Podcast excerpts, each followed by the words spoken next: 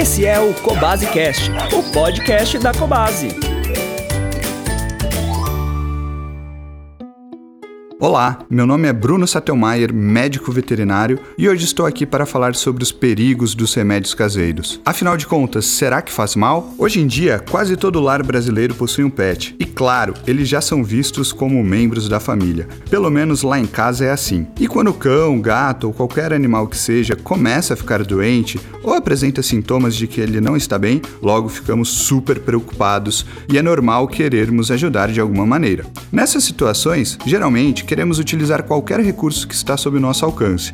E é comum ouvirmos que ervas, chás, alguns legumes como quiabo, borra de café, açúcar, vinagre, água oxigenada, água boricada, bicarbonato, óleo queimado, óleo de nem, citronela, entre outros, são remédios infalíveis para curar tudo e qualquer pet. Infelizmente, isso não é verdade. Não podemos afirmar que o remédio caseiro é 100% confiável para curar síndromes como febre, diarreia ou até mesmo eliminar parasitas como pulgas, carrapatos e vermes. Alguns desses remédios prometem curar intoxicação, por exemplo. Isso é muito sério. Se o animal for intoxicado por chumbinho, um tipo de veneno poderoso que pode levar até a morte, certamente os remédios caseiros não surtirão o efeito desejado e poderão ainda tirar as chances do animal receber um tratamento adequado. Já ouvimos falar que quiabo seria ótimo para curar sinomose, uma doença infecciosa altamente perigosa para cães que acomete o sistema nervoso central do cão, deixando sequelas na locomoção, sistema digestório, na coordenação motora, mastigação, entre outros, podendo levar até a morte. É amplamente difundido que o melhor remédio nesses casos é a profilaxia, ou seja, prevenir que a doença se instale, realizando principalmente a vacinação do seu cão. Uma técnica de remédio caseiro herdada de costumes do campo é de passar óleo queimado no dorso dos animais para prevenir ectoparasitas, como por exemplo pulgas, carrapatos e moscas. Porém, não são comprovados, autorizados e muito menos seguros, podendo levar o animal a sofrer queimaduras, intoxicação e muito sofrimento. Utilizar soluções ácidas ou alcalinas, como vinagre e bicarbonato, também possuem seus riscos, pois não podemos saber ao certo qual a dose a ser utilizada, qual é a recomendação e qual seria o antídoto em caso de intoxicação. Algumas plantas e ervas também são amplamente utilizadas para curar doenças. Não estamos aqui para duvidar da comprovada eficácia destes fitoterápicos, culturalmente e comprovadamente utilizados por indígenas até os dias de hoje. Inclusive, alguns medicamentos já são regulamentados e vendidos em farmácias.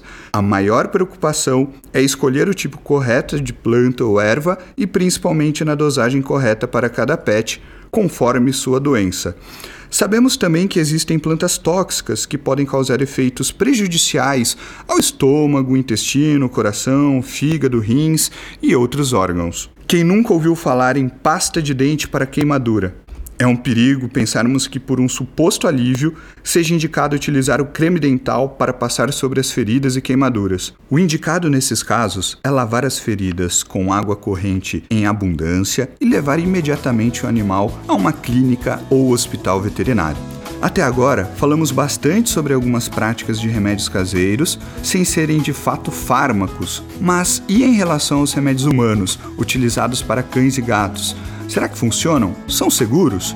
É notório quando o pet está sentindo dor, se está com aumento da temperatura, já imaginamos que pode ser febre, ou se ele está com alguma parte do corpo inchado, já pensamos em inflamação. Então, intuitivamente buscamos remédios como paracetamol, dipirona, diclofenaco, antibióticos e outros. Mas já é comprovado que vários desses citados podem ter efeitos ruins à saúde dos animais, principalmente na escolha errada do medicamento e na dosagem. Portanto, concluímos que remédios caseiros sim têm seus perigos e o mais aconselhável ao qualquer sintoma apresentado pelo seu pet, busque seu médico veterinário de confiança o mais rápido possível. Isso pode salvar a vida deles.